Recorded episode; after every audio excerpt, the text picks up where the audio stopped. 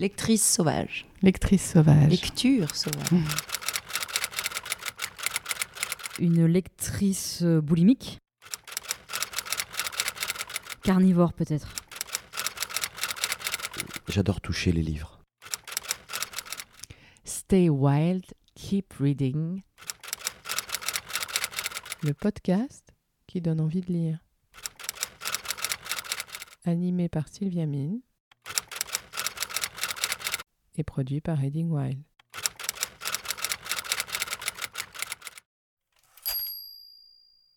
Arthur Teboul, bonjour. Bonjour. Je suis contente de vous retrouver aujourd'hui euh, pour vous recevoir dans notre podcast euh, Stay White Keep Reading. Vous êtes la, la voix et la plume du groupe Feu Chatterton, groupe phénoménal dont beaucoup s'accordent à dire que c'est peut-être le groupe le plus littéraire des groupes français actuellement. Donc forcément, forcément, on avait envie de pouvoir discuter un peu plus longuement avec vous. On se croise sur les réseaux sociaux, on en Mhm. parlait sur Instagram avec plaisir, autour de citations, je pensais, d'auteurs aimés. Mais l'idée, c'était d'aller un peu plus loin et de- d'en savoir plus bah, sur le, le lecteur que vous êtes. Bah oui, c'est ça, ça fait plaisir parce que je suis le compte depuis longtemps. Parfois on échange sur Instagram et puis oui. ça fait un moment qu'on essaye de se rencontrer. Voilà, c'est maintenant. Voilà, il y a eu beaucoup de concerts. Ça fait un an, un an et demi. Je crois que vous êtes au moins trois, quatre fois sur scène par semaine. C'est euh, Ouais, ouais, exceptionnel. une belle tournée là avec notre, notre euh, troisième album qui nous a permis de, Palais d'Argile. ouais, de beaucoup, beaucoup de tournées et on est très heureux. On, on se sent très bien sur scène. C'est un endroit qu'on habite. Donc, euh, Il y a encore quelques dates là? Oui, euh, on est jusqu'en janvier en tournée. Ouais. Donc, ça fera deux ans de tournée, plus de 120 concerts à travers la France, la Belgique, la Suisse. Et euh, on finit ça euh, à l'Olympia. Ah, merveilleux. Ouais, Il y a cool. déjà eu un Olympia, je crois, qui était assez ex- exceptionnel. Ouais, ouais, on a joué à l'Olympia déjà dans cette Ouais. tournée. Ouais, ouais. Et plusieurs fois, quelques fois, on a eu la chance de jouer dans notre carrière. Bon, alors, dans notre podcast Reading One, il y a une question rituelle par laquelle on commence toujours. C'est Arthur Teboul, quel lecteur êtes-vous? Euh, je, je- alors, ce qui me traverse l'esprit là, Oui. je dirais que je suis un lecteur ambulant. Ouais. Alors, on- faut pas essayer de lire en marchant parce que c'est compliqué, mais je, je lis la plupart du temps, en fait, si je dois le reconnaître, euh, je lis dans les transports, Ouais. en commun ou dans les trains Dans en les voyage. tourbus? Dans le tourbus, non, Non? C'est trop compliqué. Non, déjà, un tourbus, on essaye de d'y entrer seulement euh, après le concert, de pas y passer trop de temps. Et quand on y va, généralement, euh, on est 15, 16 dans un espace assez restreint, avec euh, beaucoup de gens qui s'animent, voire de la musique. Donc c'est délicat. Quoique, c'est vrai que dans la couchette, euh, une fois qu'on a tiré le petit rideau sur nos 16 couchettes, et des boules qui dans les oreilles pour éviter le. Enfin, c'est s'évader quoi. Il y a quand même un, un bruit continu dans un tourbus, faut le savoir. Une sorte de clac, clac, clac, clac, clac, clac.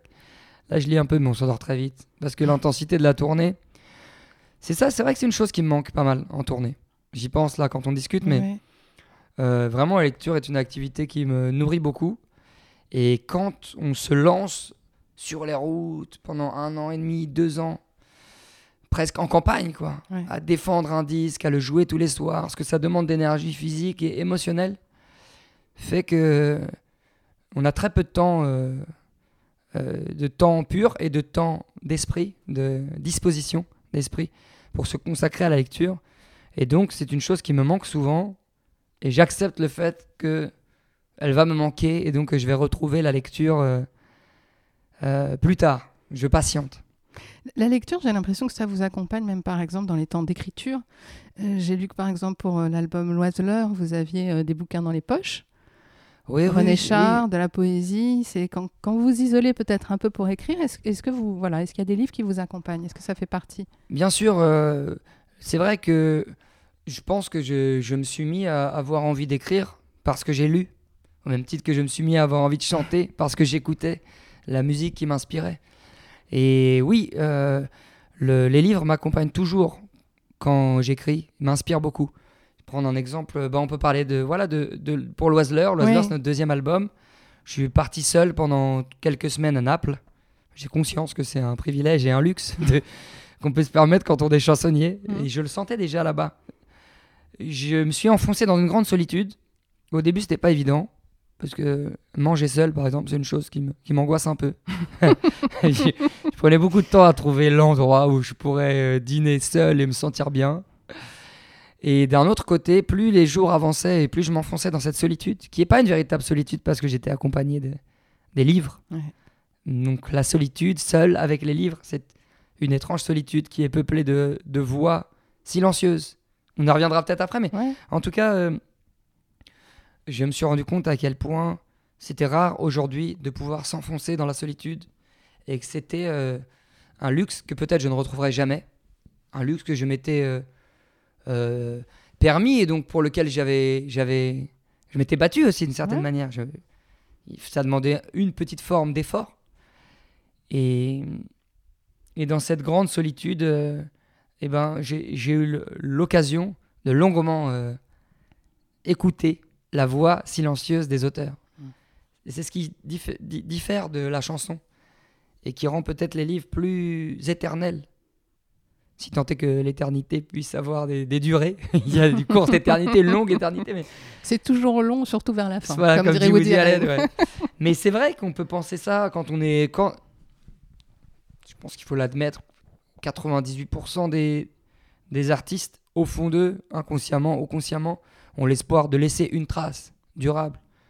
C'est une idée qu'il faut chasser, mais il faut reconnaître que c'est un moteur dans le travail d'auteur ou de chansonnier.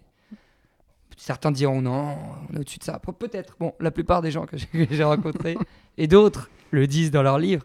Et dans cette volonté de durer, euh, l'auteur, probablement, dure plus longtemps que le chansonnier parce qu'il se passe d'un grand nombre de contraintes techniques et Ouais. d'aspects techniques. La feuille, le papier et le stylo sont plus durables qu'un enregistreur, on le voit. Le CD est déjà plus là, il reviendra peut-être, mais les supports changent. Le livre, un jour, disparaîtra sans doute aussi, mais il est durable quand même. Et ce qu'il y a de très beau, c'est que dans cette, ce dénuement, qui est le pur mot sur la feuille, il y a un tel dénuement que quand on arrive à entendre quand même la voix d'un auteur Ouais. et un rythme, juste avec de l'encre sur un papier, un miracle né qui peut nous faire frissonner longtemps, on entend la voix d'un auteur. Quand vous écrivez les chansons, vous écrivez à l'encre sur le papier? Euh, oui, oui. euh, je fais les deux. J'ai aussi des notes sur mon téléphone, mais Ouais. disons que comme je tape lentement et que disons que le- la main suit plus le fil de la pensée quand j'ai un stylo que quand je tape.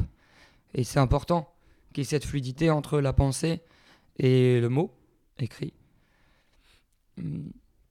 Mais donc, euh, je, je- je suis allé à Naples trois semaines tout seul et je me suis entouré d'auteurs.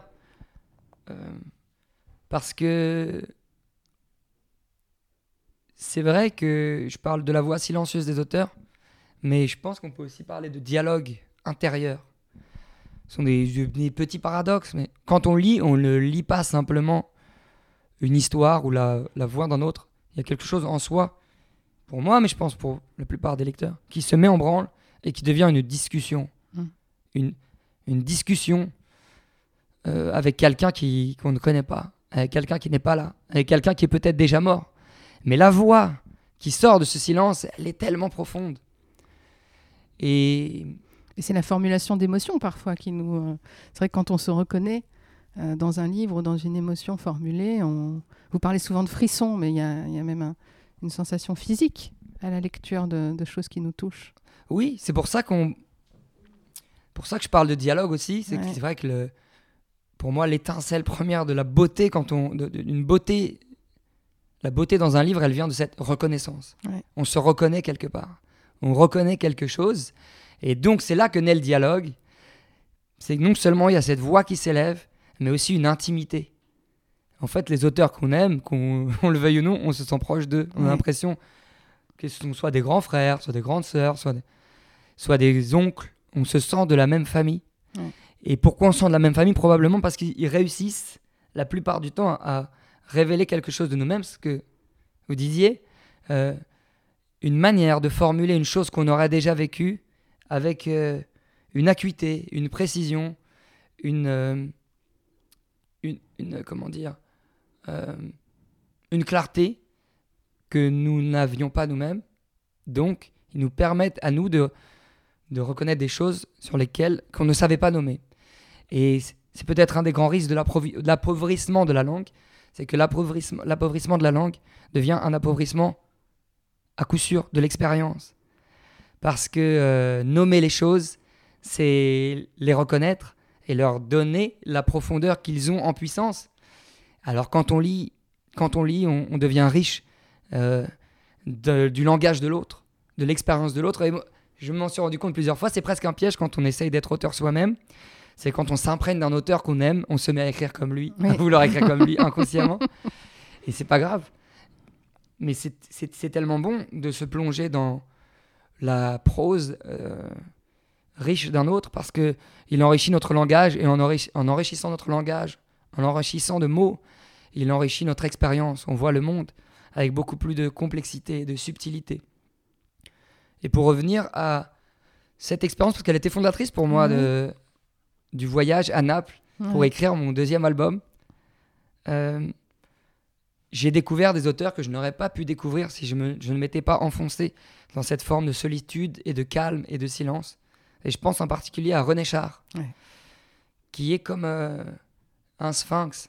J'aime utiliser une image très, très simple, mais c'est ce que j'ai ressenti avec René Char, c'est que comme nous vivons de manière précipitée rapide, c'est comme passer la main sur un, mur plein d'aspérités, mais très fines, des, des ornements très fins, des gravures extrêmement délicates. Si on passe la main très vite, on ne reconnaît rien que...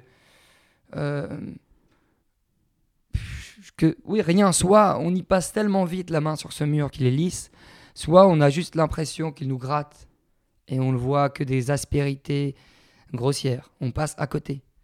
Et si on y passe la main très très lentement et qu'on essaye vraiment d'écouter le contact de, du doigt contre la paroi, on devine des calligraphes, des calligrammes, des écritures, de l'ornement, plus que de l'ornement, des lettres. Et on devine un sens à tout ça. C'est des hiéroglyphes, quoi. Enfin, je sais pas, c'est écrit sur les murs. Et René Char, très longtemps, parce que je pense que on est attiré par des auteurs, comme on est attiré par euh, des airs, et que parfois ils nous résistent. Donc, comme on est attiré par une porte, voilà, mais on n'a pas la clé. Et plusieurs fois, je suis revenu vers des portes dont je n'avais pas les clés. Je pense à Léo Ferré, et je pense Ouais. à René Char en particulier. Vous n'aviez pas la clé tout de suite? Non, mais il y a quelque chose de magnétique ou de fascinant qui m'attirait vers eux. Qui pouvait être la formule magique de leur nom, Mhm. René Char. qui pouvait être euh, ce qu'on me disait d'eux, une aura qui traverse nos cultures, des mots glanés ici ou là. Bon, je n'étais pas rentré dans René Char. Et là, à Naples, du fait que je m'enfonce dans une temporalité rare, précieuse, qu'est la lenteur, j'ai pu entrer en lui et découvrir d'autres choses. Une volupté étrange. Il y a quelque chose d'étrange dans sa manière d'écrire, un peu lourde.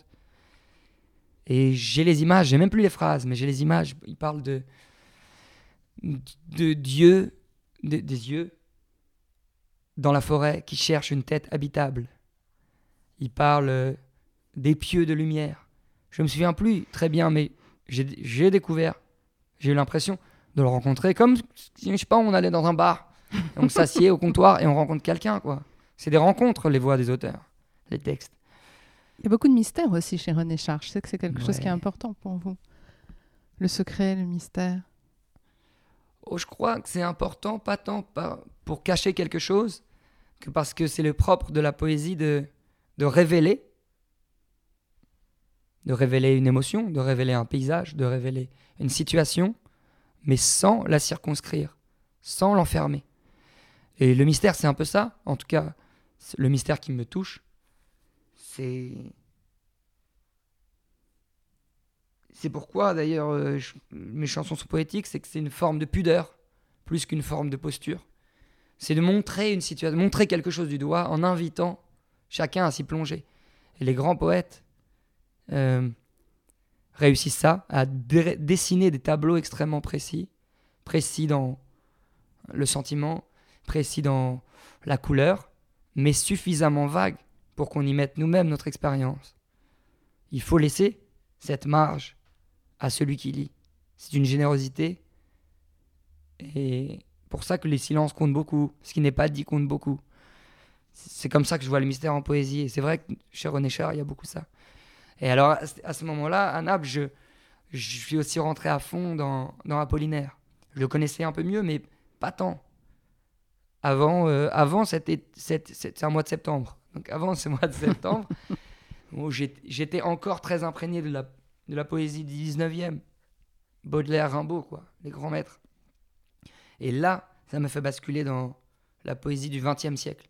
Et je pense encore aujourd'hui, on dira peut-être parce que je suis un culte de la poésie contemporaine, quoique j'en lise un petit peu, mais euh, Apollinaire, c'est une bascule totale dans, dans la langue d'aujourd'hui. C'est le, c'est le poète euh, du XXe siècle pour moi, et encore le poète d'aujourd'hui, quoi. Et, et à ce moment-là, j'ai écrit pas mal de choses en m'inspirant de, de cela, et j'apprenais des poèmes. C'est une chose que j'avais pas eu vraiment l'occasion de faire, mais j'ai réalisé à quel point c'était une chose qui pouvait être euh, puissante dans la vie que d'apprendre par cœur un poème. Par exemple, le bateau ivre. Alors là, je ne l'ai pas appris à Naples, mais je, je me souviens à un moment dans ma vie être allé cinq jours de suite à la bibliothèque pour apprendre le bateau ivre. J'ai une mauvaise mémoire, donc j'ai tout oublié. mais le principe, on peut, on peut, on peut s'apesantir dessus. C'est- riche de se dire qu'il y a des choses gratuites dans la vie. C'est accessible facilement quand même, un livre aujourd'hui à la bibliothèque. Qui sont le, le génie humain, le- Vous dites c'est un joyau de l'humanité. un joyau de l'humanité Ouais. qu'on peut faire sien, mais s'approprier pas comme on s'approprie un- une voiture ou un objet, qu'on peut faire sien gratuitement et qui vont irriguer notre être et qui sont le, joyau de l'humanité dans leur gratuité et qui, et qui- qui nous appartiennent. En quatre jours, on peut devenir riche de quelque chose d'extrêmement profond. Alors en ce moment, je n'apprends pas trop, mais c'est quand même un beau projet d'apprendre des poèmes. Ouais. Je me suis éloigné de la question, mais toujours, toujours, toujours pour trouver l'inspiration, oui, je lis. Ça assèche beaucoup la tournée, Ouais. d'un point de vue de la curiosité, parce qu'on s'enfonce. Il y a un temps pour semer, un temps pour, pour arroser, et pour, et pour préciser son geste. En tournée, on est plus dans un- une forme d'art martial, où on répète quotidiennement un geste, et j'adore ça. Il n'y a pas de monotonie. Mais on est concentré sur le même geste qu'on essaye de, de dire avec le plus, faire avec le plus de précision, le plus d'honnêteté, le plus de vérité, le plus de grâce possible. Et le fait de la répétition permet de progresser beaucoup.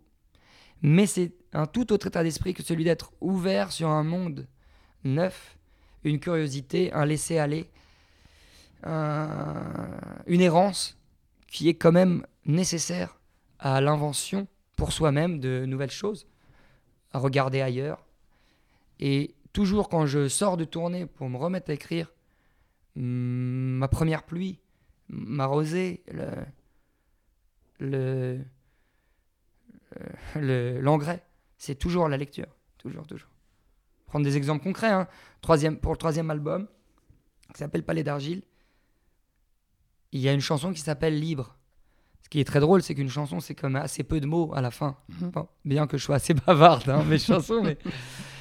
Euh, et j'aime qu'une chanson, ce soit qu'une face euh, visible d'une aventure intérieure très, très, très, très profonde, en fait, et personnelle. Et les gens qui écoutent la chanson ne le savent pas, mais inconsciemment, ils le sentent. Parce que quand on dit un mot, Mm. une phrase qui est chargée pour soi-même d'une très longue histoire, forcément, ça se ressent. Et donc, des petites chansons sont des chemins intimes très longs, très profonds et libres. Ce serait complexe d'expliquer tout ce que ça signifie pour moi. Et c'est un des textes peut-être les plus mystérieux de l'album.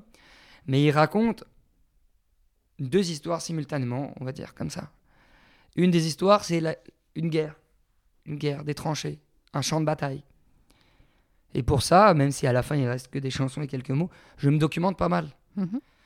Et par exemple, pour cette chanson, euh, euh, le livre Le Grand Troupeau de, de Jean Giono Mhm. a été euh, un terreau très fertile. Et souvent, c'est le concours de circonstances ou le hasard qui m'amène à ces lectures. J'écrivais ma chanson, je travaillais sur ce thème du... Bon, je vais résumer l'idée comme ça, elle est plus simple, mais que qu'on le veuille ou non, sur la fange repousse toujours les fleurs. c'est une idée simple. Mais elle est simple, mais quand on est celui qui a traîné dans la fange, qui a vu d'autres euh, mourir euh, atrocement euh, dans les tranchées, comment vraiment croire que la fleur repousse sur cette même fange-là, au même endroit, pas plus loin, pas ailleurs, pas dans notre temps? Pourtant, c'est vrai. La terre, même souillée du sang, à part dans quelques rares cas que la Bible donne, d'endroits maudits à jamais, la terre euh, refait pousser les fleurs. Ça peut être naïf comme ça, mais c'est vrai.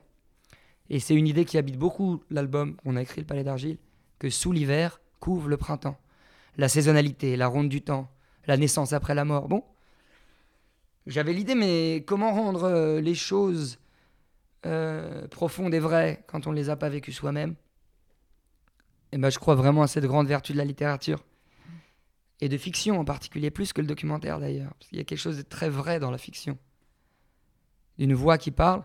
Eh bien, je crois à cette vertu de la littérature qui est de nous permettre d'être à la place de l'autre. Il y a peu de choses dans la vie qui nous font être à la place de l'autre, plus qu'une empathie, vivre l'autre, être euh, un enfant, un idiot, comme dans le livre de Faulkner. J'ai oublié le nom du livre, mais peut-être euh, Le bruit et la fureur. On peut être un handicapé, on peut être une femme, une jeune, une femme noire. Mm. Je crois vraiment à cette vertu de la littérature. Peut être un vieux, peut être un jeune. Et on vit à la place de l'autre. Et en l'occurrence, Le Grand Troupeau de Jean Giono, qui est un des seuls livres où il parle aussi crûment de la Première Guerre mondiale qu'il a faite lui-même dans les tranchées. Et ben, grâce à son témoignage, j'ai pu ressentir plus profondément euh, la chose et me dire que je pourrais décrire d'une manière plus juste euh, ce que je voulais décrire, quoi. Mais à la fin, c'est rien dans, le- dans la chanson. Ce motif de la guerre, je pense aussi à Zone Libre, Ouais. euh, sur l'Oise-là, ça revient finalement dans, dans votre création. C'est vrai. ouais. Ouais. C'est vrai. euh, pourquoi ça revient? Bah, peut-être. Peut-être suis-je d'une nature angoissée. Que La êtes- menace, la menace revient souvent dans, dans mes Oui. chansons. La menace, la nécessité de fuir, de s'enfuir. Mais là, j'en parle comme ça, mais ce qui est intéressant, c'est avec les chansons, parce qu'elles ont un aspect presque thérapeutique et prémonitoire. On écrit quelque chose qui est en avant sur soi-même. Donc c'est a posteriori que je réalise, je me dis, ah tiens, c'est vrai. Quand même beaucoup de chansons qui parlent d'être en partance ou de devoir fuir un endroit Ouais. et de la guerre, mais quand même qu'après la guerre, il y aura la lumière. C'est vrai, beaucoup. Je ne saurais pas expliquer vraiment pourquoi. Quand même si, peut-être parce que je crois vraiment en la force de la joie et d'un optimisme euh, pratique. C'est-à-dire qu'il faut aller chercher la joie. Il faut, faut, il faut pas l'attendre. C'est facile de voir ce qui est laid, ce qui est moche, ce qui ne va pas. C'est beaucoup plus courageux et grand de chercher euh, la lumière qui est quelque part. Et je me permets de le dire d'autant plus fort que j'ai longtemps été plutôt un, une ironique, sceptique, dandy, 19e enfin. C'est une forme d'intelligence qui est belle et séduisante, mais plus frileuse. C'est plus dur. Moins fertile peut-être aussi. Je suis pas sûr. C'est ça le problème. C'est que c'est extrêmement fertile de se nourrir de sa noirceur et de sa colère. On est beaucoup plus rapidement inspiré quand on est méchant, quand on est caustique, quand on est ironique. Si, c'est beaucoup plus, c'est beaucoup plus fertile au premier abord. C'est pour ça que c'est beaucoup plus courageux et grand et noble de d'aller chercher son d'aller chercher son inspiration dans des choses qui paraissent plus douces. Mais une volupté nouvelle qui vient. Jean Giono en parle très bien. Euh, Et donc, oui, j'ai changé grâce à la littérature, grâce à la musique, grâce à la vie. Et quand même, j'ai disais ça en préambule du fait qu'on vit une époque assez sombre quand même. Ouais. Donc, euh, la, la, l'idée qu'une guerre soit possible, d'ailleurs, il y en a plein partout dans, dans ce monde-là en ce moment. Mais l'idée qu'une guerre qui nous touche, nous, Plus personnellement soit possible, elle est grande. Et en faire des chansons, c'est pour moi une manière toujours. euh, C'est une chance en fait d'avoir ce canal pour évacuer ses craintes, ses peurs, ses colères aussi, les transformer en quelque chose de plus grand. Et je crois vraiment en la force des mots, même durs, pour euh, euh, évacuer, quoi, comme une, cathar- une catharsis. Dire des choses dures, c'est une manière aussi de se soulager de ces peines-là, quoi. Donc on parlait de Zone Libre, là, par exemple. Zone Oui. Libre, c'est une chance. Ce sont des mots d'un autre. hein. Encore des mots de quelqu'un qui a vécu la guerre. Aragon. Donc, ce sont des mots d'Aragon dans un recueil que j'adore, qui s'appelle Le Crève-Cœur, que j'ai trouvé par hasard. Parce que je disais tout à l'heure, souvent le hasard qui Oui, nous c'est fait oui, rentrer c'est des ce que livres. vous disiez, souvent le hasard. C'est vous. Toujours. Mais à l'occasion, vous, vous chinez, c'est à la librairie C'est un peu tout. C'est de euh, la C'est transmission. un peu tout. Par exemple, euh, Le Grand Troupeau. J'avais, j'écris plusieurs quand j'écris les chansons, j'écris plusieurs en même temps parce que c'est fatigant d'être obsédé par un seul sujet et ça fait des vases communicants.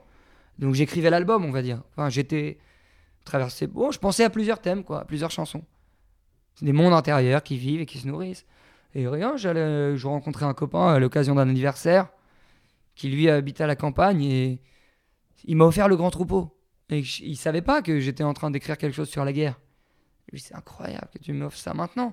Je suis en ce moment précis en train de penser aux tranchées et tout ça. Bon, des signes, quoi. Bon, on les prend, on les prend pas. Il y a des signes partout Absolument. tout le temps, mais j'aime les signes. Ouais. Mhm. J'aime, con- j'aime croire aux signes que je m'invente. Et le crève-cœur, pareil, je sais pas. Là, j'ai une édition, là, elle est très vieille. Donc j'ai dû la trouver sur une brocante, quoi. J'aimais le nom, j'aimais Aragon. C'est marrant comme les grands poètes ont des noms, on va dire qui claquent, ont des noms magiques. Mhm. Leur nom est déjà un poème. Aragon, Louis Mhm. Aragon, Paul Éluard, René Char, Guillaume Apollinaire. Ils sont pas mauvais les mecs pour se trouver Arthur des pseudonymes. Arthur. Alors est-ce que c'est leur aura qui rend le nom si Mhm. magique? Ou est-ce que le nom est comme un sort qui leur a donné cette destinée? C'est marrant. C'est dur de baptiser quelqu'un Ouais. ou quelque chose. Le crève-cœur, titre un peu dur, mais très très beau titre quand même, le crève-cœur. Ouais. Il est plus, très beau ce livre. Ouais, je suis hyper beau. content parce que je l'avais trop. Je suis pas euh, collectionneur dans l'âme. J'aime bien euh, les livres de poche, pouvoir les mettre dans la poche, les plier, les sou- souligner, tout ça. Donc même les anciens livres sont très abîmés. Mais je l'ai dû le trouver sur une, un étalage, quoi, une brocante et tout. Et je me suis rendu compte plus tard que c'était euh, peut- peut-être une édition d'origine. Édition Horizon La France Libre. Ouais. Donc, le crève-cœur, donc 6 shillings net, on est, on est au marché noir là. Euh, 42, édition Horizon, La France Libre, c'est un, un livre qui se passait sous le manteau d'Aragon. Et alors celui-là, je l'ai découvert il il y a de nombreuses années. Il m'a vraiment frappé en plein cœur. Parce que c'est par ce recueil poétique que je suis vraiment entré dans la poésie d'Aragon. Et en tant que chansonnier, on ne peut pas être insensible à la poésie d'Aragon parce qu'elle a quelque chose de la forme des chansons. Oui. Une limpidité de chansons populaires, des refrains. Lui-même parle beaucoup de chansons dans ses poèmes, de de d'air qu'on fredonne, de, de mélodies. Il, il- il a l'air d'être un amoureux de la chanson. C'est pas pour rien que Léo Ferré l'a tant mis en musique. Donc je connaissais déjà deux trois chansons de Ferré qui qui prenaient les, les, les, les textes d'Aragon, des chansons magnifiques que je vous invite à écouter. Est-ce ainsi que les hommes vivent? Vive. L'étrangère? Euh, puis il y a une chanson de chanson magnifique de de Brassens. Il n'y a pas d'amoureux. Bon, des trucs incroyables quoi. Je, je connaissais Aragon par la chanson, pas par, vraiment par le poème. Et dans le crève-cœur, il y a un, un poème. Et pareil, ça me sortait un peu. J'ai découvert ça, je sais pas, il y a 10 ans, peut-être maintenant, euh, peut-être 8 ans. Je n'étais pas trop daté, mais ça me sortait un peu de la poésie. euh, euh, l'alexandrin, la poésie, que j'adore toujours, mais la poésie de Rimbaud et Baudelaire. Et il y a le- là, on entrait dans l'octosyllabe, une langue plus moderne qui parle des choses contemporaines de l'époque. On est en 42, mais voilà, Un verre plus libre. un vers Ouais. plus libre. Mais c'est marrant parce que euh, si on ne connaît pas les dates, comment on, comment, on, comment on sait quel est le poème le plus moderne? Comment on sait qui est arrivé après? Quand on lit le Crève-Cœur d'Aragon, objectivement, on a l'impression qu'il est plus ancien que Alcool d'Apollinaire. Et c'est ça la force des, poètes. Une chose que vraiment je cherche, je, m'en suis fait presque une mission un petit peu, parce qu'on on a bien voulu me donner la parole à ce propos, et puis j'ai pas de gêne à le faire, mais euh, j'aimerais vraiment. euh, Moi, j'ai découvert la poésie euh, comme ça. Je viens pas de. de- Enfin, je veux dire, j'ai grandi dans un quartier populaire. euh, C'est pas un truc euh, particulièrement familial. Et la poésie, Votre papa, non? Vous il transmettez lit beaucoup, mais je veux Ouais. dire, parfois on pense que parce que j'aime la poésie, alors euh, je viens d'un milieu é- élitiste, bourgeois, intellectuel et tout. Bah, pas vraiment, pas, pas- franchement, pas tant que ça, quoi. Et c'est ça, c'est ça qui j'aimerais, j'aime, j'aime euh, partager mon, mon amour de la poésie et surtout réussir à dire que ça n'a, il faut pas que ce soit euh, muséal, sacré. Enfin, c'est quelque chose qui, qui est à portée de main, qui est qui est euh, qui est pas du tout snob. En fait, si si on veut entrer en, en, un dialogue avec la poésie, il faut oser dire j'aime pas ce poème. Enfin voilà, il faut pas sacraliser les poètes. C'est des justement, c'est des gens de rien, de la rue. C'est il faut les voir comme des compagnons de route. Tu cornes la page, euh, souligne ce vers, critique ce vers que t'aimes pas, critique le fond. Et ce qu'il raconte, c'est t'en as rien à faire, mais dis-le, tu vois. Y a, je pense que c'est ça qui est beau, c'est d'entretenir cette, cette fraternité avec le poète. Et la fraternité, je pense qu'un poète, il est un poète mort, il espère rien d'autre que d'être euh, secoué encore et d'être tenu pour vivant, quoi. Je dis ça parce que on demande toujours, Ah, mais tu mets des poèmes en musique, c'est vieux, c'est ancien. Mais attends, il y a des- textes d'aujourd'hui, là, d'auteurs d'aujourd'hui, dans, dans 15 jours, ils sont périmés. Ils, ils seront périmés pour toujours. Et il y a des poèmes qui ont 100 ans et ils sont mais d'une modernité, d'une acuité, c'est- un truc, ils, périmeront jamais, sans doute. Donc ils sont d'aujourd'hui plus que... C'est débile de mettre des dates sur des trucs qui, qui sont là, quoi. Les mots des hommes, ils vivent au, milieu de nous. C'est ça qui est beau avec le livre. Tu ouvres un livre et c'est... Il y a une expression que j'aime bien qui est utilisée pour l'écriture. J'ai trouvé récemment quelqu'un qui parlait. Il disait que écrire, il faut attendre la germination du silence. Je trouve magnifique. Il faut attendre, il faut accepter d'attendre la germination du silence. Ça fait peur d'attendre. Ça fait peur de laisser éclore les voix dans notre tête, de les écouter. L'ennui, ça fait peur. Mais de cette germination du silence peut naître une chose incroyable. Et cette germination du silence, il- là, l'auteur, je me souviens plus le nom, il me pardonne, parlait de ça pour écrire. Mais lire, c'est aussi se laisser l'occasion que germine en soi une forme de silence.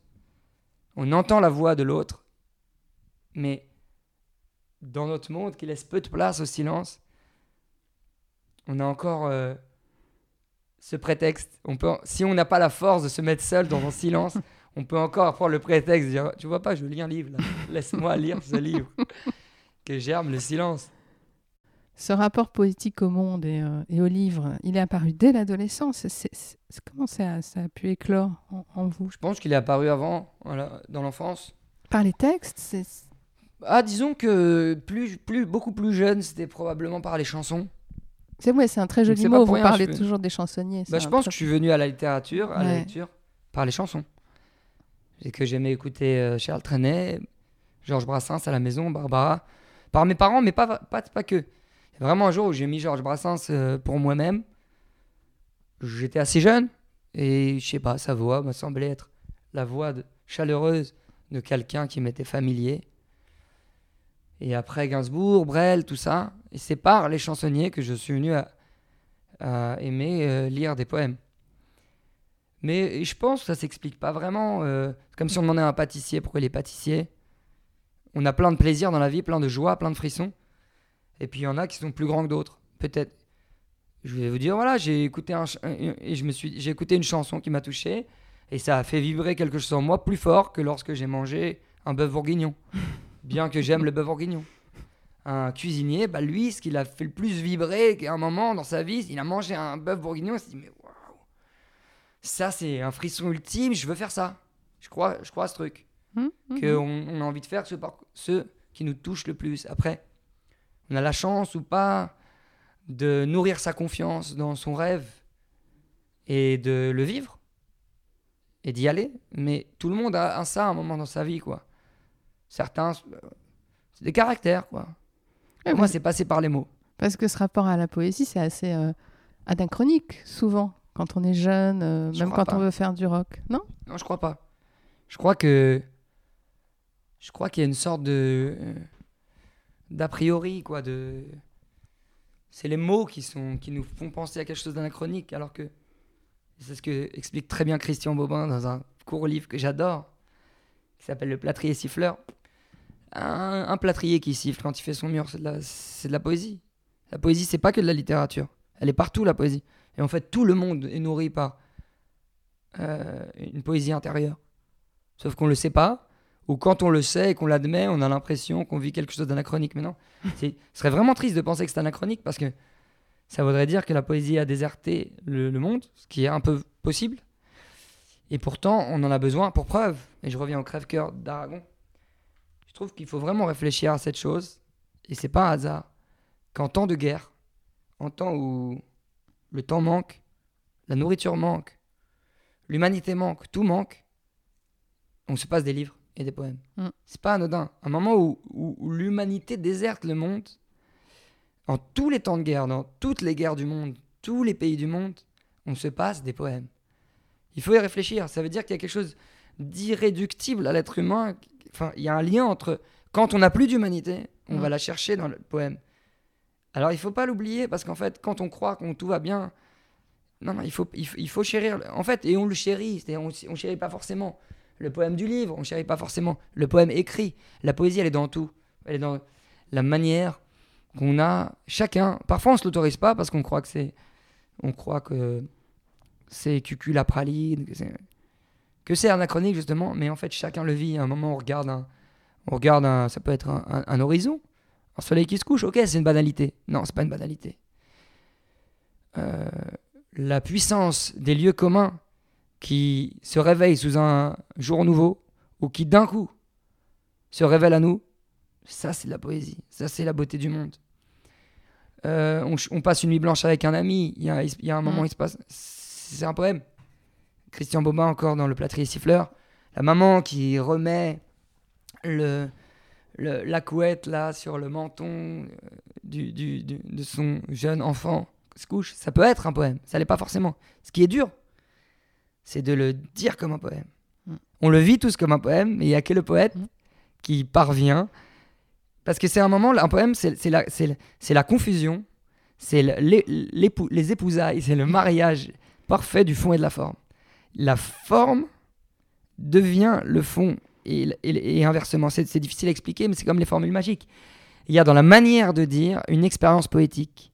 Le- ce qui est décrit en soi, tout peut être poétique, c'est la manière de le vivre et donc forcément de le partager à l'autre, La musique vous a aidé beaucoup pour ça. bien sûr. J'écris depuis très longtemps. Euh, C'est un truc, j'ai écrit avant de chanter, bien avant. ce qui m'a permis de devenir chanteur. Je savais pas que j'allais chanter parce que je chantais pas du tout. Moi, je, je savais pas que je pouvais chanter, quoi. Je, je fais pas de musique. Enfin, en tout cas, je, je maîtrise pas d'instrument de musique. J'ai pas appris la musique. J'ai des kystes aux cordes vocales. Quand j'étais gamin, on me disait pas, ouais, super, tu chantes bien. On me disait plutôt de me taire quand je chantais. Enfin, je veux dire chez moi, quoi, Oui. dans la douche. J'ai appris à chanter parce que je viens du texte et ce que je savais faire, c'était dire les choses avec sincérité, quoi, de ce Hmm. que j'écrivais. Donc j'écrivais beaucoup. Et adolescent, comme je faisais pas de musique, il fallait que mes textes tiennent tout seuls. Donc ça demandait pas mal de jeux, de sons, de rythme, comme dans le rap, on va dire. C'était du rap, quoi. Et donc, comme j'écrivais des choses, j'avais un débit extrêmement rapide. Des choses extrêmement complexes que j'aimais l'idée qu'il y ait de multiples sens à déchiffrer. Mais c'était tellement complexe, ça pouvait en devenir. euh, Il, faut être dans un, il faut être dans un équilibre. Ouais. Ce que j'aime chez Bachung, par exemple. Mm. C'est qu'il y a quelque chose qui vous attire l'esprit et l'oreille, une amertume et un mystère qui vous font y revenir.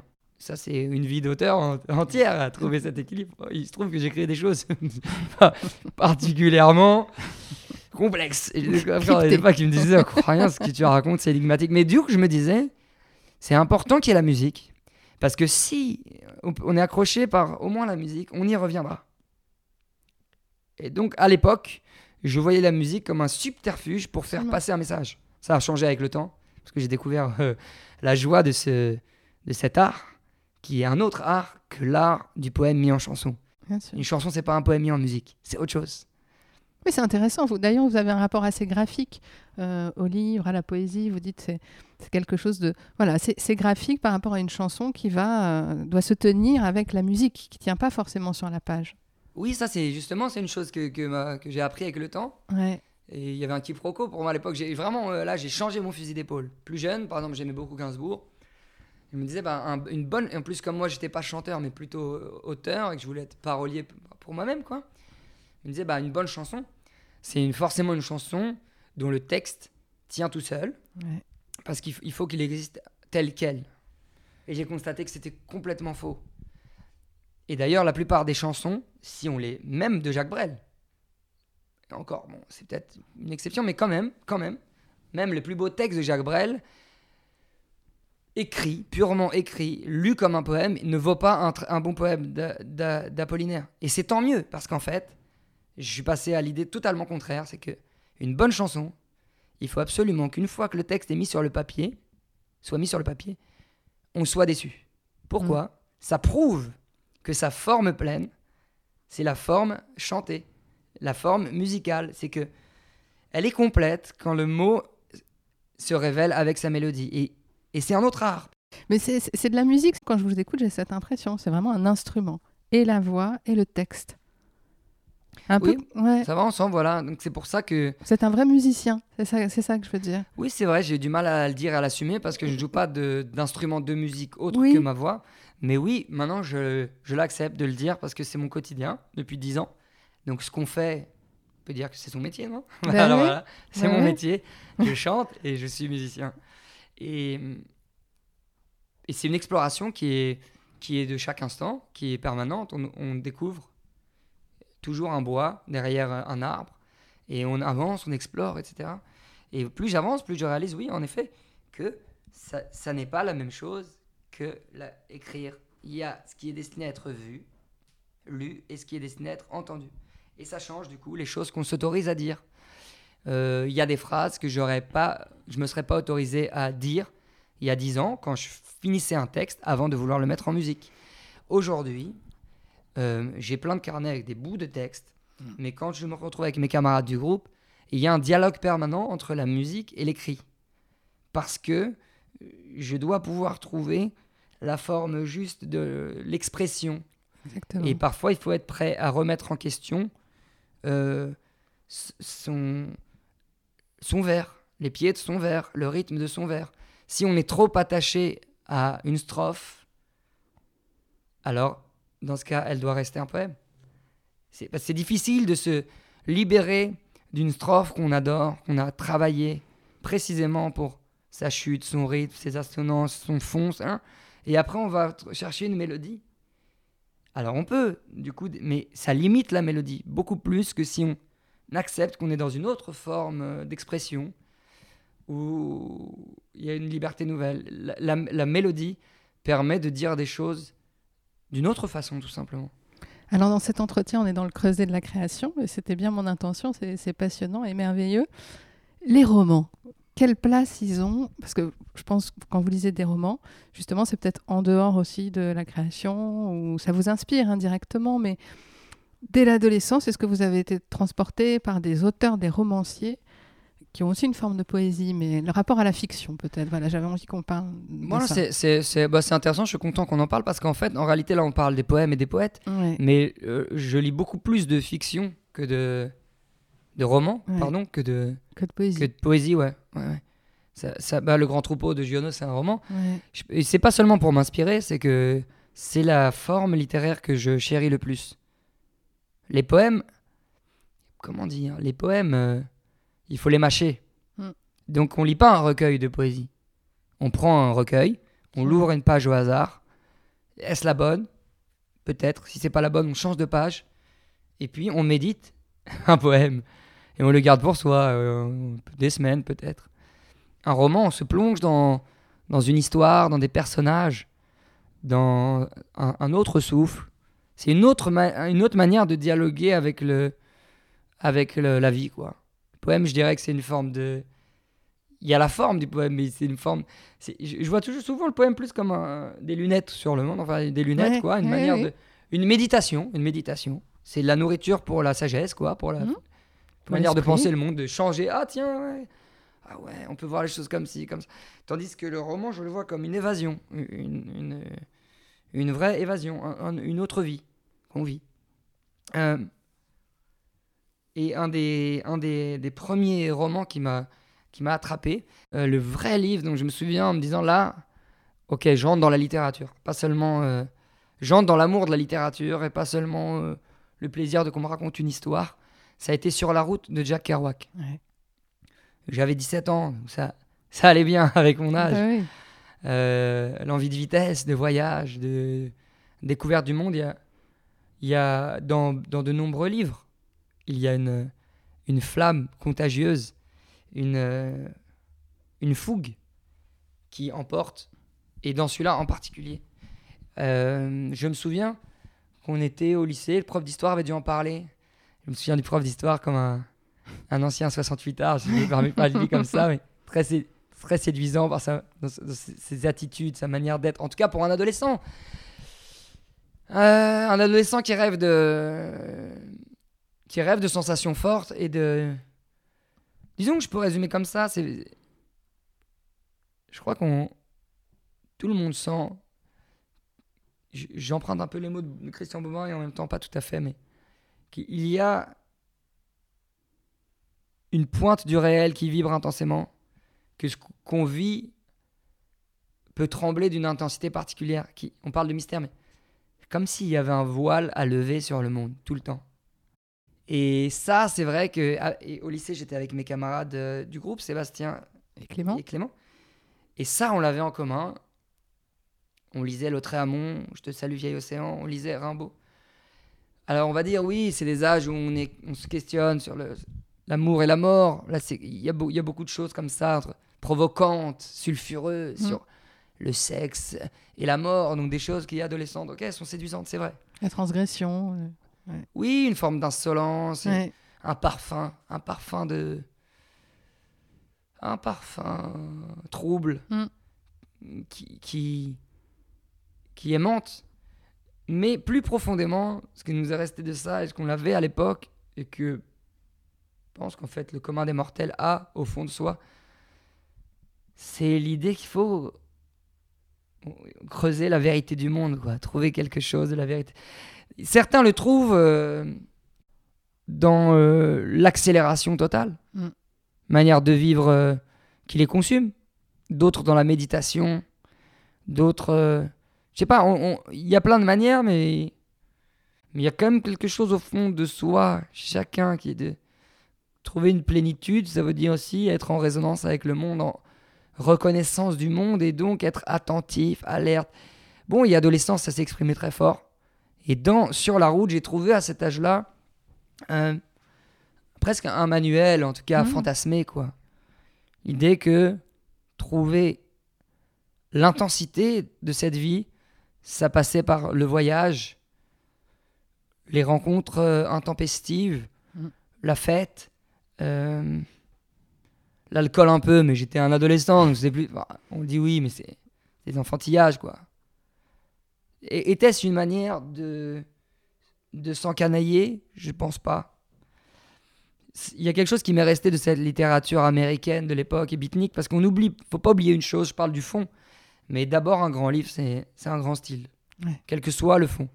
Après, c'est intéressant avec l'âge, je me suis beaucoup plus questionné sur la morale des livres, le sens des livres, qu'est-ce que j'ai envie de lire et de quoi j'ai envie de me remplir Mm. en termes de vision du monde, de, de choses dites, de choses. de- de- voilà, la morale, c'est une chose qui me paraissait complètement has-been quand j'étais adolescent, Mm. voire tabou, voire euh, rétrograde.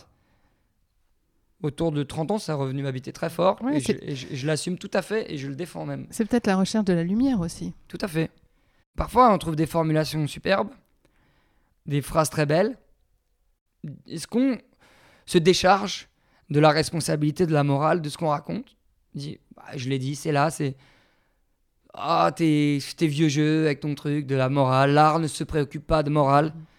La forme, nan, nan, ça existe en soi, la nécessité. Ou bien grisé par euh, l'inspiration qu'on a eue, l'élan qu'on a eu. Où est-ce qu'on se dit, attends, attends, je veux dire ça, je veux transmettre ça ou pas? À chaque instant, ce qu'on dit imprègne le monde, euh, qu'on parle à son enfant, qu'on parle à son collègue, qu'on parle ce qu'on pense. Peut-être que certains auditeurs vont trouver ça un peu naïf, mais je- c'est vraiment une aujourd'hui un des piliers de ma ligne de conduite dans la vie en général. Et je, et je me plante parfois, je sais pas résister à un bon mot, une méchanceté. Ou... Mais ça conduit ma manière, ça, ça, ça conditionne ce que j'écoute et ce que je lis.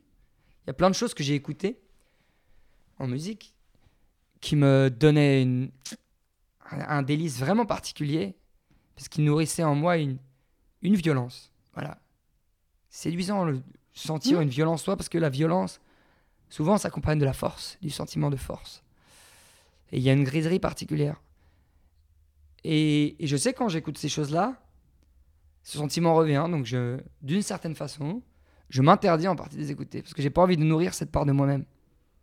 Mais voilà, donc c'est pour ça que parfois c'est très très pernicieux parce que un auteur qui est un très grand styliste va être extrêmement séduisant Mhm. et on va vouloir le sauver de tout. ouais, je me suis bien pensé à quelqu'un, vous imaginez Bah oui, peut-être qui Moi coup. aussi, mais, mais- Mais je ne le dirai pas. Mhm. Mais en tout cas, voilà, je, je dis ça pour Kerouac parce qu'en réalité, son livre, je sais pas, il, est, il emporte quelque chose, un souffle, d'une honnêteté, d'un style. Et, et en plus, je dis ça, je lis presque tous les livres en français, donc il faut saluer aussi les traducteurs. Parce qu'à cette époque-là, la, la traduction de Kerouac, c'était un livre. C'était un, un folio à l'époque, je lisais. Moi, j'adore Ouais. les livres de poche. Il y avait une voiture dessus. Il était, je sais pas, même la pochette, elle, la couverture, elle me. elle est très inspirante. Et, et ben, la traduction était incroyable. Et, je me- et en plus, à cette époque-là, c'est aussi des époques de grande histoire d'amitié parce qu'on passe beaucoup de temps avec des camarades au Ouais. lycée. Et j'avais un ami qui me faisait penser à Soul Paradise. Et d'ailleurs, cet ami, donc, puisqu'on a été très nourri par la littérature du voyage, comme on l'appelle, fait qu'à 18 ans, on a, on a fait notre premier road trip avec mon ami qui a eu son permis à cet âge-là. Et c'est marrant comme. euh, eh ben, on, est resté proches, mais nos manières de voir le voyage ont complètement changé. Moi, je me suis dit, attention, c'est une fuite en avant. Donc, cette intensité que j'ai cherchée par là, je, je, je, je, je l'ai trouvée limitée. Parce qu'une rencontre intense et brève, elle a quelque chose de superficiel. Mhm. Donc, on change de ville, on change de port, on change de bar, on change de station-service, on change de plage, on rencontre des gens deux heures, trois heures. On n'a pas le temps de voir ce qui nous déplaît chez eux. Donc, on n'a pas le temps de se mettre à aimer ce qui nous déplaît chez eux. On n'a pas le temps d'entrer dans une profondeur des relations. Et ça, moi, j'ai voulu chercher ailleurs euh, l'intensité de la vie. Je suis rétrograde, maintenant je la trouve dans le quotidien. Je trouve une, une volupté, une subtilité, une profondeur au quotidien qui est immense. Et je vois un, un héroïsme beaucoup plus grand dans le fait de supporter son quotidien, de le transformer, de le vivre, que dans changer de ville chaque jour. Mais mon ami, lui, il a voyagé. 10 ans, 10 ans, toujours, partout. Ah là, c'est comme deux pôles qu'on a, on a, on a changé. Qu'est- Qu'est-ce qui vous va vous mener vers un livre aujourd'hui, même d'un auteur qui vous est euh, contemporain? Euh, ce qui est difficile avec la littérature, c'est qu'il y a tellement de grands livres que souvent je fais confiance au temps. Donc le fait, parce que le, le temps nous aide, le, le temps fait la sélection naturelle des meilleurs livres en gros. On- Je crois pas vraiment au, au, au roman perdu, au, au chef-d'œuvre inconnu. Je crois que le temps fait remonter les, les plus belles choses. Et donc, de fait, bah, je lis des auteurs morts parce que je suis plus, presque sûr que je vais pas me gourer quoi. Donc ce qui Ouais. m'amène à lire de la littérature contemporaine, c'est presque une culpabilité dire pas- il faut que je lise des choses d'aujourd'hui quoi pour savoir Ouais. ce qui se fait tout ça. Euh, et pendant longtemps, j'arrivais pas à trouver d'auteurs contemporains. Enfin, c'est- pas vrai, mais en tout cas, ça me séduisait pas aussi vite que les grands auteurs classiques. Mais pour moi, classique, ça veut pas dire grand chose parce que je trouve que Apollinaire, encore une fois, est contemporain. Je comprends. Mais c'est le hasard. Et donc, euh, parfois, on me conseille des livres, je passe à côté, parfois pas. Et comme ça, je suis tombé sur euh, Christian Bobin. Et là, je peux affirmer qu'il y a un auteur contemporain que, que j'a- que j'ad- que j'adore, que j'admire. Et, qui- et qui, me, qui, me, qui me touche particulièrement. Je pourrais en citer deux autres. J'ai lu Trois femmes puissantes de Marianne Ouais. Diaye. Euh, un peu par hasard, quoi, quand on lit un livre. J'achète des livres. Euh, Les livres dans une bibliothèque, c'est pas une, une exposition des livres qu'on a déjà lus. Pas comme les, les, les têtes. des- c'est pas les c'est pas les bêtes qu'on a qu'on a attrapées. C'est aussi des, des choses en puissance qui attendent d'être pas lues. des trophées. C'est pas des trophées, mais pourquoi? Parce que il y en a qu'on a lu et qu'on a envie de relire et les avoir à, euh, à portée d'œil, c'est nous permettre de replonger aussi dans certaines choses. Mais c'est aussi qu'il y a beaucoup de livres. Parfois, une grande bibliothèque, ça impressionne. On n'a pas lu tout ça. C'est des livres en attente. Je crois beaucoup de choses en attente. Ce qui horripile ma femme. Parce que je stocke énormément de choses, du coup. des vêtements, des jeux. Tu le mets pas ça? Non, je le mets pas, mais Mhm. ça aura son heure. Peut-être dans un an ou deux, une fois. Pareil pour les livres. Je crois beaucoup à ce truc. Mhm. On Ouais, passe devant, comme les portes. On parlait de ça. Mhm. Les portes qu'on n'a pas ouvertes, on passe devant. Et un jour, on entre. Donc il faut l'avoir là, quoi. Euh, et donc j'ai lu un jour euh, Trois femmes puissantes dans, dans un avion. Je disais que c'est vrai que je lis beaucoup euh, dans les transports. Parce que euh, on a le rythme de vie aujourd'hui de tout un chacun, en tout cas dans les grandes villes. Enfin, je pense que quand même le temps s'est accéléré, quoi. On, on est esclave du travail. Ça me dérange pas parce que j'aime beaucoup travailler, mais Des écrans aussi, beaucoup. des écrans, mais des sollicitations en tout cas. Oui. On se lève, il faut se lever très tôt pour avoir quelques heures de calme Oui. avant de devoir répondre à des injonctions Absolument. plutôt que de faire ce qu'on avait décidé. Et donc au moins dans les, je sais pas, dans les avions, dans les trains, j'arrive plus facilement à trouver un moment tout simplement. Donc voilà, il y a, y a- il y a Marine Diaye. Il y en avait un troisième. Il y en avait un troisième, oui, c'est Michel Houellebecq. La carte et le territoire. Ouais. euh, le dernier aussi, je trouvais très fort. Soumission qui a fait polémique, je trouve comme c'est vraiment un grand livre.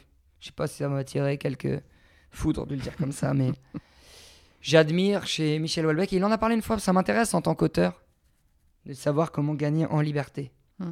Parce qu'on le veuille ou non, euh, notre métier dépend de notre euh, capacité à plaire. Et non seulement c'est notre métier qui en dépend, mais en plus il y a un fond dans le cœur de l'homme de spectacle de vouloir plaire à son public.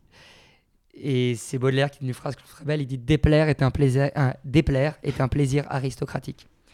En fait, c'est c'est ambigu le rapport qu'entretiennent les les auteurs, les chanteurs euh, à leur public et au, et au fait de leur plaire. C'est c'est une forme d'esclavage. Si quand on écrit, Mm. on a peur de déplaire, on est foutu. Donc, pour l'instant, je crois être assez euh, euh, immunisé, mais il faut veiller toujours. Il faut être très attentif à ça, sa liberté. Je crois être assez immunisé parce que quand je fais, il y a quelque chose du ventre qui, qui me guide. Parfois, on est avec le groupe, on dit Ah, ce serait bien qu'on fasse un tube. Et puis, au bout de cinq minutes, on est en train de. C'est parti en couille. Enfin, c'est. Ça a dérivé, on n'a pas pu s'empêcher de faire ce qu'on avait dans le ventre. Donc, euh, ça me soulage, mais quand même, il faut veiller. Comme il faut veiller sur l'orgueil. Il y a des choses sur lesquelles il faut veiller, donc je reviens à Welbeck. Donc, j'admire la grande liberté, en plus du style. Et je l'entendais pas une fois, parce que du coup, quand on écrit, on cherche un peu les secrets de fabrication. Il disait une chose très puissante, parce qu'il sait quand il écrit qu'il va sans doute euh, s'attirer euh, des ennemis, les foudres euh, de, certaines parties de, de la population, tout ça. Il dit en fait, avant, je- c'est presque une discipline méditative. Je sais pas s'il le fait vraiment, mais je, je veux bien le croire, parce que il parle toujours avec une très grande euh, li- liberté et donc honnêteté. Il dit bah je je m'imagine mort. Je me pense mort. Je vais mourir. On va mou- tous mourir. Donc je m'imagine déjà mort. Si je suis déjà mort, je peux écrire ce que je veux. Je... Il n'y a pas de grandeur à obtenir. Il n'y a pas de, de- ni, ni, ni de ni d'honneur à obtenir. Je suis mort. Je suis rien, une graine. Je suis rien. Je suis poussière redevenue poussière. C'est un exercice qui est intéressant.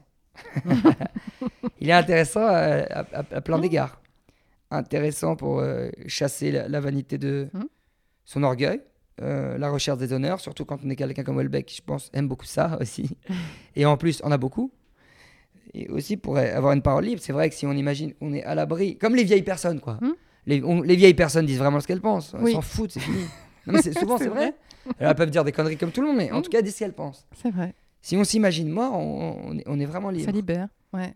Ah, ça peut être dangereux hein, de dire tout ce qu'on pense, mais bon, il y a quelque chose en lui qui me fascine pour ça, mais si c'était seulement ça, ce serait parce qu'il y a quelque chose dans le style aussi, une manière d'écrire très étrange. Je pensais pas être fasciné par cette manière qui frôle le roman de gare, euh, Mm. certaines platitudes toujours évitées. C'est étrange. Hein Euh, et et une- une- un autre intérêt à penser qu'on va mourir ou qu'on est mort. On a commencé dans la joie et la lumière. non, justement, bah, on, peut, on peut venir par ça. Parce que très longtemps, euh, j'étais vraiment euh, habité par une mélancolie profonde. Ouais, on l'a dit aussi. partait Ouais. de ce principe simple qui est que comment euh, être joyeux quand on voit quelque chose de beau, parce que la beauté passe. Donc quand je vois quelque chose de beau, je suis triste du fait que je sais qu'il passe.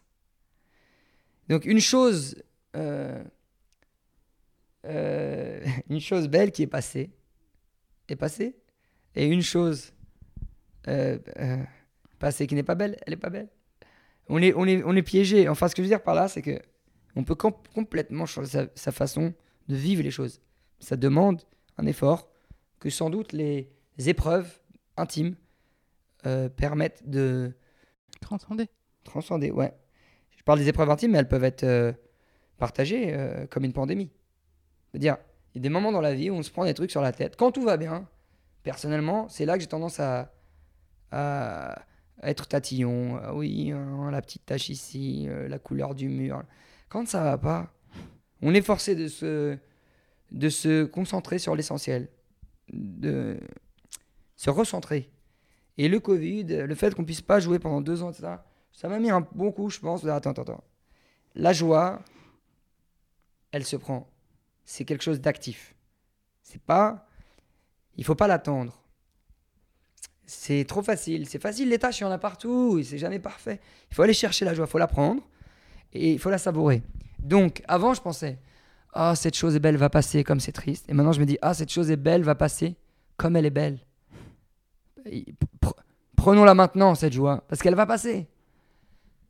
Bon, voilà, on parlait de, de grands chamboulements inter- intérieurs qui ont l'air de presque rien. C'est à la portée de chacun, il il faut le vouloir un peu. Et on- on- donc, je parlais de, de- de mélancolie, l'idée de penser à la mort chaque jour. Si on n'est pas très bien dans sa vie, si, on est empreint de grande mélancolie, ça peut nourrir un peu trop sa noirceur. Mais on peut le voir autrement. Euh, Puisqu'on va mourir et qu'on ne connaît pas le jour de sa mort, et que ça peut être aujourd'hui, tâchons de bien vivre ce temps qui nous reste, qui est maintenant, puisqu'on ne sait pas ce qui arrivera tout à l'heure. Donc voilà, cette pensée de la mort, peut-être qu'elle peut être une, une, euh, une pensée joyeuse, lumineuse, plutôt que de faire comme si nous n'allions pas mourir.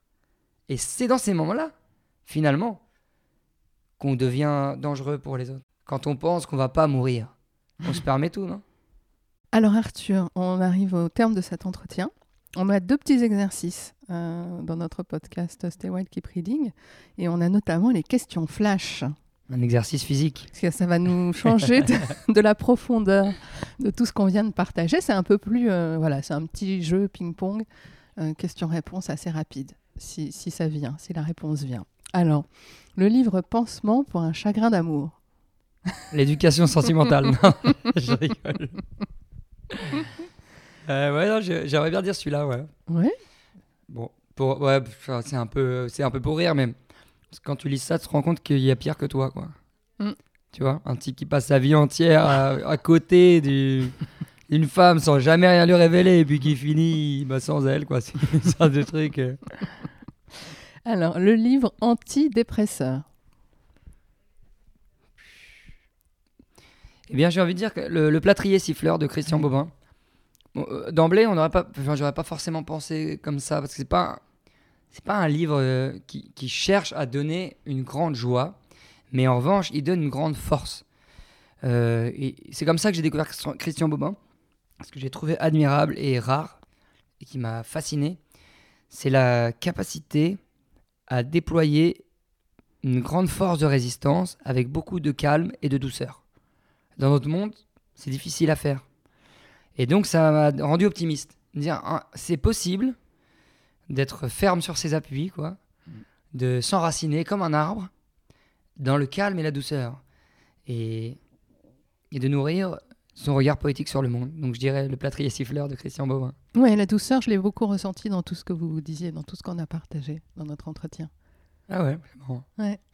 peut-être parce que mon, mon naturel est, je suis plutôt impétueux. Mhm. Et donc j'ai peut-être besoin de. non, la tendresse, je l'ai, mais la douceur, c'est autre chose. La, la douceur, peut-être que. On sentait cette quête. Il y avait Ouais, comme c'est une quête, Il y avait voilà, comme c'est une, éloge en, C'est filigrane de la C'est douceur. une quête. C'est ce que j'ai ressenti. Le livre qui régénère.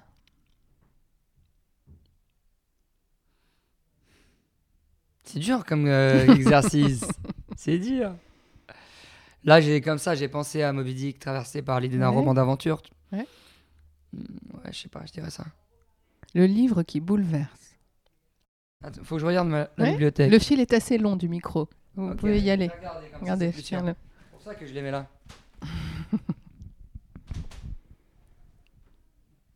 Ce serait lequel? Dans cette merveilleuse bibliothèque. Elle est rangée par ordre alphabétique, non Euh, ouais, en fait, là, il y a, là, y a les euh, romans euh, auteurs français. Ouais. Là, il y a les, les romans, les américains. Ici, étrangers, donc euh, Mhm. les Russes, euh, les. Ah ouais, l'amour au temps du choléra, ça, ça Ah bouleverse. Voilà celui-là. Ah ouais, je- Il m'est revenu d'un coup là. Ouais, ce que j'allais dire, il y a aussi les, oui. les, les, les latino-américains. Bon, ils sont cachés là, mais. J'en ai pas parlé de ça, mais c'est une littérature qui m'a beaucoup, qui m'a beaucoup nourri aussi. Ah oui. Ouais, Roberto Bolaño, Oui. Les Détectives Sauvages. À quel niveau ça vous a nourri? Mm, Bah, je sais pas, on s'identifie pas mal aux choses. J'ai, j'ai vécu quelques mois au Mexique. Ouais. Euh, j'ai, j'ai, j'ai été amoureux d'une, d'une, d'une Mexicaine pendant très longtemps. Et j'ai trouvé, euh, je sais pas, quelque chose de parallèle avec John Fante, quoi. Une littérature, c'est c'est eux qui l'ont inventé, mais le réalisme magique. Oui, c'est, une idée qui me plaît beaucoup. Mhm. Parce qu'en fait, dans, à chaque instant, dans le, le monde, le principe de réel, c'est une fiction en fait. Il n'y a pas de réel en soi. Quoi. Il y a pas, il n'est- le réel n'existe pas. Donc on peut glisser à tout instant dans quelque chose de magique. Mhm. Et il y a aussi dans. Je sais pas trop pourquoi. hein, quelque chose. Je sens en moi quelque chose de médi- méditerranéen qui vient de mes origines. Et ce que je ressens chez John Fante dans son Italie natale, dans sa verve et sa fougue euh, théâtrale, il y a quelque Ouais. chose de théâtral. Je le ressens chez les latino-américains comme si c'était la même sève. C'est étrange parce que. En gros, je me sens un peu latino-américain, quoi. C'est bizarre. Mais il y a quelque chose. c'est la moustache. Allez, le livre pour amuser la libido.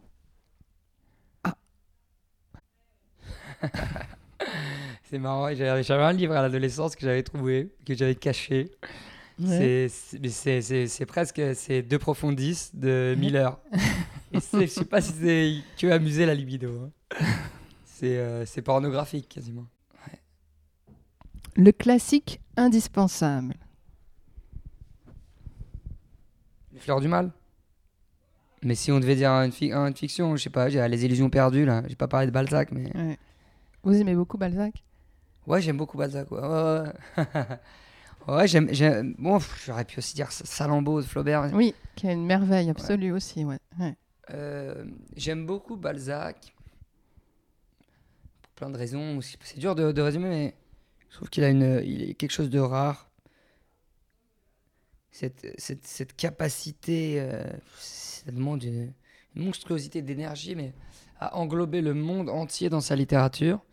Pas seulement euh, la société, Mm. bah, avec son projet de- donc, de la comédie humaine, mais euh, aussi par le, le- la richesse de la palette littéraire Mm. dans un bouquin. Il y a à la fois des, des, des slogans, des punchlines, je sais pas comment on, on dit, hein, il y a peut-être un autre mot pour le dire, mais des formules, Des citations. Des citations, qu'on ouais, peut des- vraiment ouais. mettre en exergue. Ouais, voilà, il y, a qui des- il y, des- comme- y a des traits d'esprit incroyables. Ouais. En même temps, des situations particulièrement savoureuses. Euh, parfois, des euh, considérations philosophiques. Et tout ça mélangé comme dans la vie. Voilà, comme dans la vie où tout se mélange en même temps quelque chose de grossier. Il y a ça aussi dans, dans, dans Faust, Hmm. de Goethe. Il y a ça. Les chansons de, chansons de, de militaires avec des proutes. Et, des- et à côté, euh, l'élévation la plus sublime, la manière de, de dire euh, le céleste et, euh, et la vie. Et, et- et la vie, elle est comme ça, quoi. On passe, on passe de, d'une- c'est pas euh, séparé. Et donc, c'est vrai, comment rendre au mieux la vie comme l'a voulu Balzac si on n'est pas capable de ça? Mais en fait, il y a des moments dans les illusions perdues en particulier, c'est incroyable, quoi. C'est- c'est- c'est- C'est c'est un, conte. Mm. Donc, il y a, y a le roman d'aventure. en même temps, il y a vraiment la- des dialogues d'une profondeur philosophique et d'une subtilité incroyable, donc grand dialoguiste. Il y a des, des citations, des moments comme ça, juste des paf, grands traits, euh, l'effet de manche, tac. Des considérations euh, sociétales, presque Totalement. documentaires. Bah, Ouais. Par exemple, il faut s'accrocher au début. euh, Les Illusions perdues, c'est euh, la description d'une imprimerie pendant euh, plus de Ouais. 50 pages, quoi. Mais en même temps, ça nous plonge dans un métier. Et j'ai toujours trouvé l'idée de métier très noble. Mm. Euh, voilà, j'essaie de résumer, mais Ouais, ça donne envie de le, de le relire ou de le lire si on l'a pas ça m'a touché aussi en particulier parce que je, je- j'étais un jeune homme atteint de gloriole. et que je, je cherche le succès. Ouais. Ça vaccine aussi. Ouais, oui, oui, ça raconte quelque chose. Alors, quel livre vous allez choisir pour terminer par une, une petite lecture voilà, d'une page d'un livre? Ça va être quoi le livre euh, du moment, d'aujourd'hui? En résonance peut-être avec ce qu'on a partagé.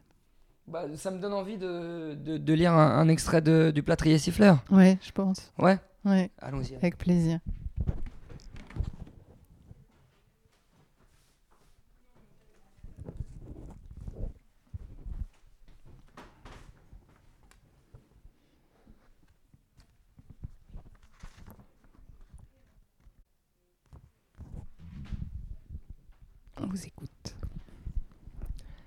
Contempler est une manière de prendre soin.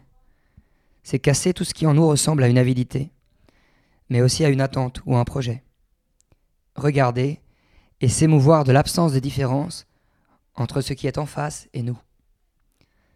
J'ai là sous les yeux, dans cette forêt, quelque chose qui est beaucoup plus riche que tout ce qu'un musée ne pourra jamais s'offrir. Dans l'ordre, un peu de mousse, un peu plus loin des ronces, une fougère que le soleil traverse comme un vitrail. Cette fougère est sainte par sa mortalité, par sa fragilité, par le fait qu'elle va connaître le dépérissement. Que faire de mieux que de saluer ceux qui sont dans le passage avec nous? Ce serait beau de bâtir toute une conversation autour de cette fougère. Le monde est rempli de visions qui attendent des yeux. Les présences sont là, mais ce qui manque, ce sont nos yeux. Qui la voit, cette petite fougère, prise dans une branche épineuse? Le vent la connaît. Le vent lui parle. Merci beaucoup, Arthur, Merci. pour l'effervescence, la poésie, la profondeur et ce temps que vous Ben, merci, c'est un plaisir. et que vous nous avez donné et qu'on va pouvoir partager avec tous nos book lovers voilà, sur Reading Wild. Donc merci pour ce cadeau. Merci pour l'invitation. C'était toujours une joie de parler de littérature. Longue vie à Feu Chatterton, à l'album Palais d'Argile, le tour là, qui est sorti. Euh, le 25 novembre. 25, c'est ça? Ouais, 25 novembre, on sort un- un- l'album live de notre tournée. Ouais. qui a été enregistré à Paris. Oui, on a fait un concert au Zénith de Paris qui nous a beaucoup plu. C'était un super moment, donc on a décidé de l'immortaliser. Bon. Et à très vite, à bientôt. À très bientôt. Stay wild, keep reading. Le podcast qui donne envie de lire. Animé par Sylvia Mine et produit par Reading Wild.